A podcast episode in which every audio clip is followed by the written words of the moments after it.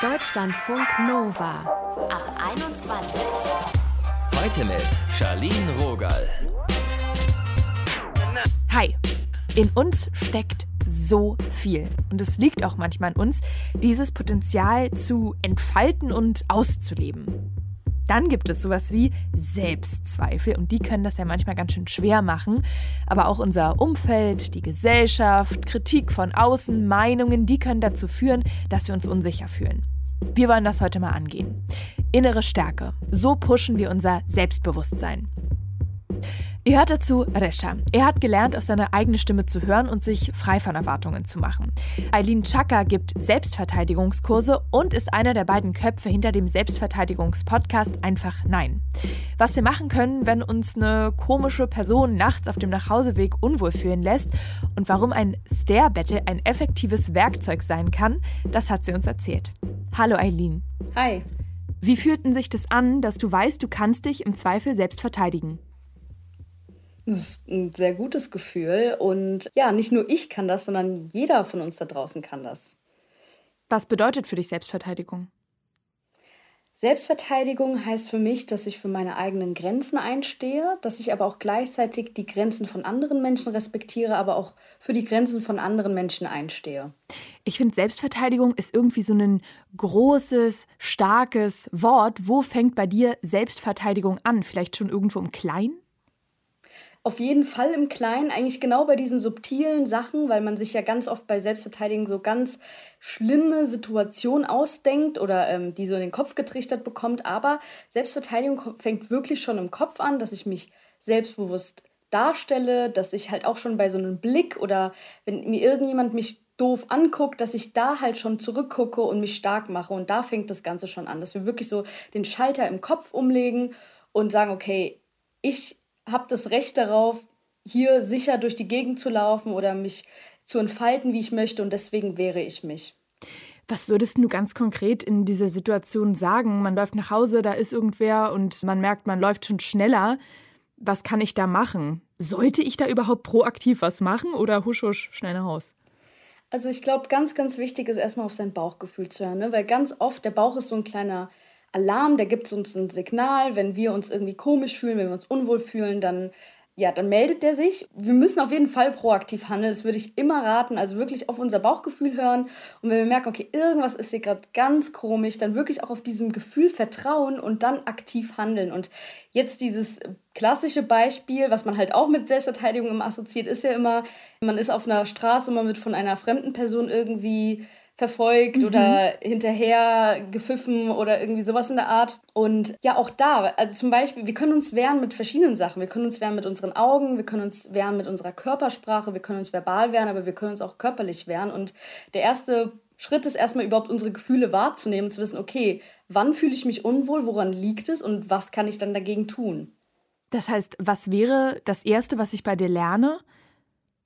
Das Erste, was du bei mir lernst, ist erstmal so ein Gefühl dafür zu bekommen, okay, ab wann meldet sich eigentlich mein Bauch? Also wie erkenne ich das und wie kann ich aktiv dagegen vorgehen? Also wir lernen zum Beispiel auch in unseren Kursen einfach mal zu schreien. Ne? Wann, wann schreit man denn einfach mal wirklich so richtig aus dem Bauch heraus im Alltag? Eigentlich gar nicht. Ja, und, gar nicht. Ähm, Genau, und das sind zum Beispiel so einfache Übungen, aber in unseren Kursen, da haben wir zum Beispiel verschiedene Situationen, die wir durchspielen, wo wir dann versuchen, auf unterschiedlichste Arten uns eben zu wehren. Also sei es jetzt zum Beispiel nur mit dem Körper, aber sei es auch mal nur mit der Stimme zum Beispiel.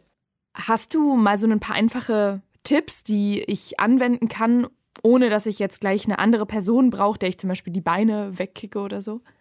Ja, ja, auf jeden Fall. Also wirklich, der erste Tipp ist, hör auf dein Gefühl. Wirklich, hör in dich hinein, wenn du dich unwohl fühlst. Okay, ich fühle mich unwohl, okay, so ist das erstmal. Erstmal dieses Gefühl annehmen.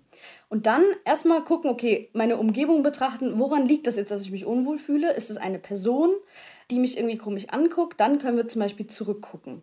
Ist es ein Verhalten oder äh, macht mich jemand an, sei es jetzt zum Beispiel sexistisch oder rassistisch, dann können wir zum Beispiel das Verhalten ganz klar benennen, also wirklich aktiv reingehen, Verhalten benennen, verlangen, dass es aufhört und dann auch auf jeden Fall die Gewalt öffentlich machen. Denn erst wenn wir die Gewalt öffentlich machen, dann können wir das Ganze eben weitertragen und uns halt wehren aktiv. Und was noch dazu gehört, ist zum Beispiel auch den Erfolg selbst zu bestimmen, weil es gibt Tage, an denen habe ich einfach keine Lust, mich zu wehren. Ne? Mhm. Und dann mhm. gucke ich vielleicht einfach nur die Person an und das war es dann für mich. Aber dann kann ich trotzdem stolz auf mich sein, dass ich mich einfach getraut habe, die Person zurück anzugucken, anstatt jetzt da reinzugehen und voll quasi das Verhalten zu benennen, verlangen, dass es aufhört. Weil ganz oft gibt es auch Leute, die dann anfangen zum Beispiel zu diskutieren und das kann uns in dem Moment egal sein. So, wir müssen einfach ganz klar wissen, was wir wollen und ich zum Beispiel in einer Situation, ich will nicht, dass die Person mich anmacht, deswegen sage ich es ganz klar und es ist egal, was danach kommt, denn ich habe meinen Teil quasi getan. Das heißt, also erstmal auf sich selber hören, dann mhm. gucken, wie man handeln möchte.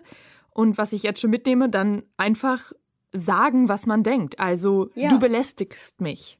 Beispielsweise. Genau, ganz klar ansprechen. Also, wenn das jetzt eine verbale Anmache ist, dann kann man sagen: Hey, hör mit deiner Anmache auf, hör mit deiner Belästigung auf. Oder wenn mir jetzt zum Beispiel jemand an den Po grapscht, dann kann ich wirklich ganz klar, und das soll ich auch sagen, ganz klar benennen und sagen: Hey, hör sofort auf, meinen Po zu betatschen. Und das ist ganz wichtig, dass wir das ganz laut und klar sagen. Weißt du, ganz oft diese, ist diese Scham da. Uns ist das unangenehm. Mhm. Aber eigentlich ist es total unangenehm, was dieser Typ da macht. Und deswegen müssen wir uns wehren. Es ist unser Recht zu sagen, hey, hör auf damit. Und erst wenn wir das auch dann wirklich laut aussprechen, meistens hört die Person sofort auf, weil sie sich natürlich ertappt fühlt. Ne? Sie rechnet ja gar nicht damit, dass wir überhaupt irgendwas sagen. Die denkt, wir lassen das über uns ergehen. Und das sollen wir auf jeden Fall nicht machen. Nicht über uns ergehen lassen, sondern wirklich zu uns stehen und was sagen. Ich merke gerade so ein bisschen, dass ich mir schon auch vorstellen kann, wenn mich jetzt jemand zum Beispiel anguckt und ich dann sage, hör auf, mich anzugucken, lass das, dass es wie so eine Einladung ist für ein Gespräch. Es kommt darauf an, wie wir zurückgucken. Also klar, wenn wir jetzt die Person anlächeln, dann hat es vielleicht eine andere Message. Aber wenn wir mal wirklich ganz stark versuchen, so vielleicht die Augen zu so ein bisschen, die Augenbrauen ein bisschen räuspern, so dass man halt wirklich, wie als würde man wirklich böse zurückgucken. Ich, ich kann mir im weitesten Sinne nicht vorstellen, dass irgendjemand das als Anmache sieht. Also wirklich, wenn man wirklich richtig böse schaut, dann wird die Person aufhören. Und es kann natürlich sein, dass es einen Fall gibt, wo die Person das trotzdem als eine Anmache hm. selbst wahrnimmt. Aber dann greift wieder dieser Punkt Erfolg selbstbestimmt. Ich habe das getan, was ich gerade einfach tun konnte. Und manchmal klappt es einfach besser und manchmal klappt es nicht besser. Also was ich gerne in meinen Kursen zum Beispiel erzähle, ist die Situation, wo ich im Auto saß und links von mir war ein anderes Auto, an der Ampel war das und da haben zwei Männer mich angestarrt. Mhm. Und das fand ich scheiße. Und anstatt dass ich jetzt irgendwie am Radio rumspiele oder weggucke, habe ich gedacht, okay, ich gucke jetzt zurück. Ich bin jetzt hier im Auto, hier kann eh nichts passieren, ich gucke jetzt einfach zurück. Und ich habe zurückgeguckt und der Fahrer, der hat direkt sich ertappt gefühlt und hat weggeguckt.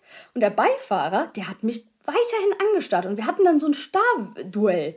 Und es hat mich total genervt. Und im, im, Nachhinein dachte ich mir so, Mann, war das jetzt scheiße von mir? Habe ich jetzt das irgendwie nicht stark genug gemacht? Aber nein, der eine hat ja weggeguckt. Von daher war das auf jeden Fall ein Erfolg für mich, dass es zum Teil zumindest geklappt hat und deswegen mache ich halt auch weiter. Also es ist normal, dass wir vielleicht in Situationen kommen, wo nicht alles so klappt, wie wir uns das wünschen und vorstellen, aber trotzdem sollten wir aktiv dagegen was machen. Ja, es hilft ja manchmal schon, so einen Plan zu haben, ne? dass ich nicht völlig hilflos bin, sondern dass ich weiß, okay, ich, ich kann es benennen, ich kann erstmal auf mich hören, ne? ich, ich kann aktiv handeln.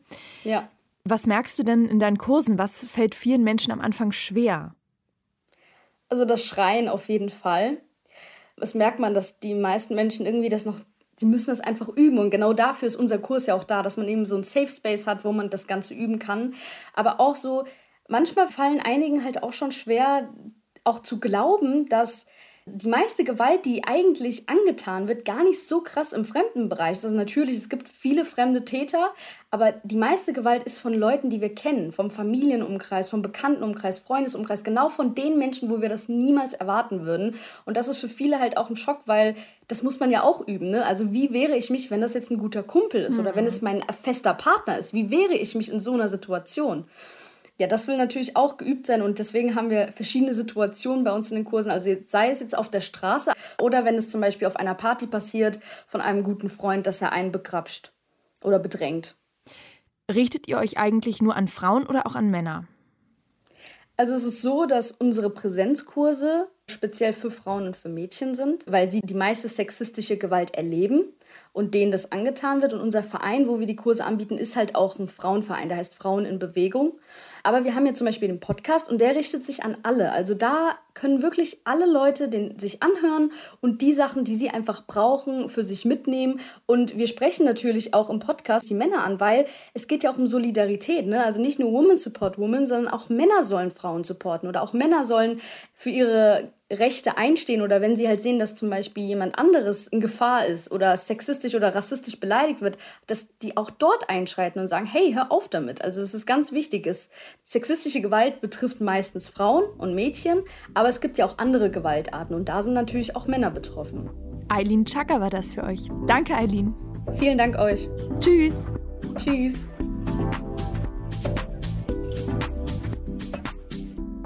Deutschlandfunk Nova.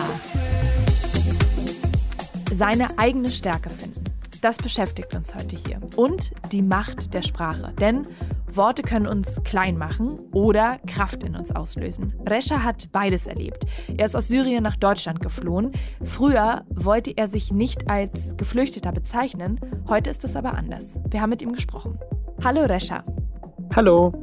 Warum wolltest du denn nicht als Geflüchteter bezeichnet werden? Also für mich war erstmal das Wort negativ konnotiert. Ich habe auch gesehen, wie in den Medien darüber geschrieben wird, wie Leute darüber sprechen, welche Eigenschaften Leute mit Geflüchteten oder auch Flüchtlingen so verbinden. Also mhm. es gab das Wort ja Flüchtling, was auch negativer konnotiert ist, was in vielen negativen äh, Zusammenhängen benutzt wird. Deswegen nutze ich lieber das Wort Geflüchtete. Aber es gab mehrere Gründe, warum ich mich nicht so bezeichnen wollte. Der erste Grund ist auch, weil ich ja mit dem Flugzeug, so mit Studiumvisum hier gekommen bin und dann später den Asylantrag in Deutschland gestellt habe und ich hatte das Gefühl, ich darf ja nicht mich als Geflüchtete bezeichnen, wenn ich nicht so diesen Fluchtweg erlebt habe, was viele Geflüchtete ja erlebt haben.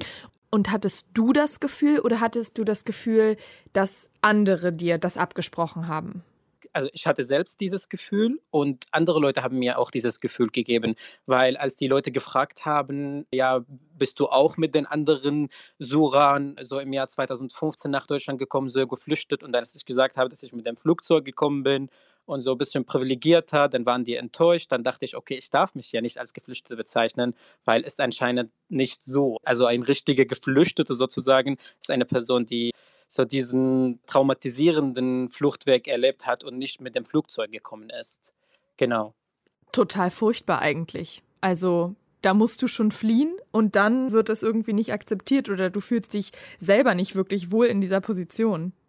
Genau, man denkt einfach, okay, also ich darf mich ja nicht als Geflüchteter bezeichnen, obwohl eigentlich die Definition von Geflüchteter trifft auf mich zu, weil ich auch bin so geflohen vom Krieg.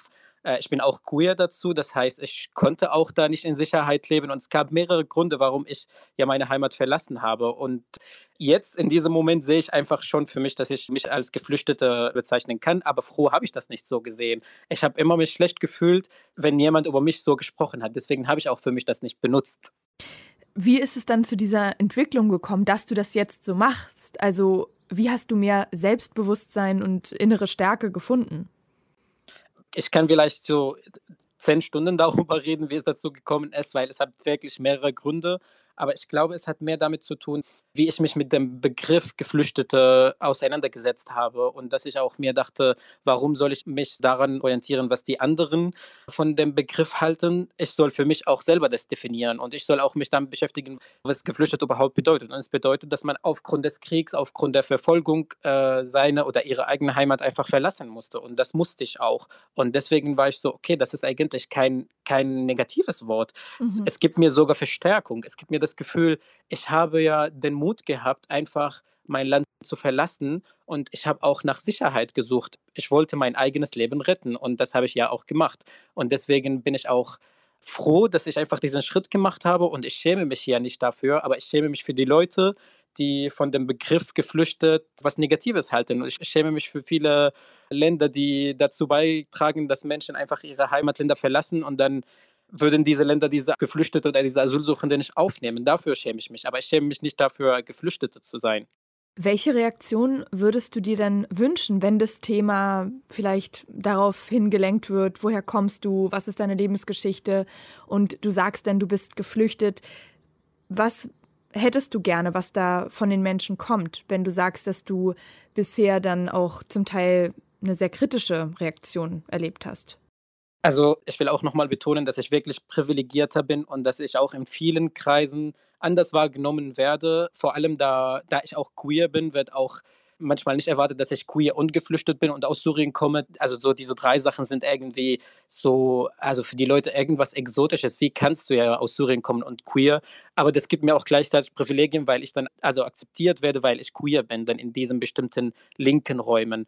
Aber also wenn ich mir jetzt überlege, was ich mir wünsche, ich wünsche mir viele Sachen von den Menschen. Einfach so Sensibilität für das Thema und dass die Leute nicht direkt Mitleid zeigen, wenn ich sage, dass ich geflüchtet bin, sondern einfach das ganz normal äh, wahrnehmen. Und auch, dass die mich nicht fragen, ob ich geflüchtet bin oder nicht. Vielleicht will ich das in dem Moment nicht sagen, zum Beispiel. Mhm. Und nicht, dass die mich fragen, erzähl mal deine Fluchtgeschichte man weiß ja nicht auch, was die Person erlebt hat. Und das kann super traumatisierend sein, dass man einfach jetzt erzählt, was man erlebt hat, so in äh, dem eigenen Land. Also ich werde gefragt, was ist deine Fluchtgeschichte? Und wenn ich sage, ich bin mit dem Flugzeug gekommen, dann hast du vielleicht Leichen in Syrien gesehen, so auf der Straße, tote Menschen.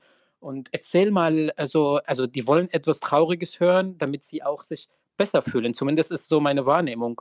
Und das verletzt manchmal. Man ist auf eine Party und will einfach seine oder ihre eigene Zeit genießen und will einfach äh, sich unterhalten mit Menschen. Und dann die Menschen fragen nur einen aus. Und dann, wenn die Fragen schon zu Ende gekommen sind, zu, also was Thema Syrien und Flucht äh, angeht, dann sind sie auch fertig mit den Fragen, gehen sie zu einer anderen Person, weil damit fühlen sie sich jetzt besser. Oder, oder sagen die zum Beispiel so, sagen die, oh, ich bin froh, dass du hier in Deutschland bist. Das will ich einfach nicht hören, weil das gibt mir das Gefühl, fremd zu sein. Ich möchte auch ein Teil dieser Gesellschaft sein und ich bin ein Teil dieser Gesellschaft. Aber ich will auch dieses Gefühl haben, dass ich wirklich Teil davon bin. Das kann ich total gut nachvollziehen. Das ist ja auch ein super sensibles Thema und deine Privatsache und eigentlich hat man ja nicht das Recht, von hier auf gleich irgendwo in der Person rumzubohren und da irgendwelche Infos fast schon zu erwarten. Genau, also die haben so bestimmte Erwartungen und wenn diese Erwartungen nicht erfüllt werden, dann sind sie auch ein bisschen enttäuscht. Also vor allem, vor allem, wenn ich nicht sage, dass ich vielleicht zehn Tage so äh, zu Fuß gelaufen bin, so zwischen Griechenland und der Türkei und äh, Ungarn, was ja viele Geflüchtete schon durchmachen mussten, was ich aber nicht durchgemacht habe. Aber für viele, leider viele weiße deutsche Menschen vor allem, ist das enttäuschend. Und ich habe manchmal das Gefühl, dass dieses Leid der Menschen wird da benutzt, damit man sich besser fühlt. Oder es ist ein bisschen witzig, weil viele dieser Menschen haben diese Refugees Welcome Sticker oder Aufkleber auf ihrem Kühlschrank, aber sind sie nicht so wirklich so sensibilisiert, was das Thema Flucht angeht, weil es reicht nicht aus, wenn man sagt Refugees Welcome. Man muss auch sich damit beschäftigen, was das für die Menschen bedeutet, die geflüchtet sind. Und dass man auch Respekt zeigen muss, statt einfach so Mitleid oder dass man sagt so, ich bin froh, dass du hier bist, weil das gibt mir das Gefühl, dass ich nicht Teil davon bin. Ich kann es nicht so genauer erklären, aber es ist einfach ein Gefühl. Und ich bin nicht alleine mit diesem Gefühl. Ich kenne viele Geflüchtete, die dieses Gefühl haben, die dieses Gefühl mit mir teilen auch. Ja, es ist halt oft ein Prozess, ne? Dieses gegenseitig Zuhören, voneinander lernen. Sag mal, aus deiner Erfahrung, welche Macht hat Sprache, um Menschen klein zu machen oder zu stärken?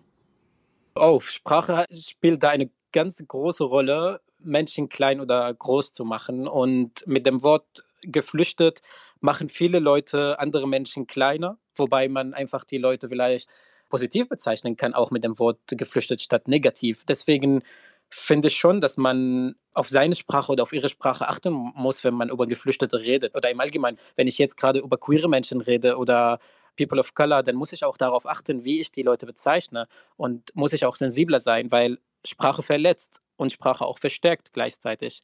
Und ich will aber die Verstärkung durch die Sprache sehen und nicht die Verletzung, weil wir können ganz, ganz einfach, und manchmal ist diese Grenze nicht so sichtbar, man muss einfach diese Grenze sehen, wo man die Leute verletzt und wo man die Leute verstärkt.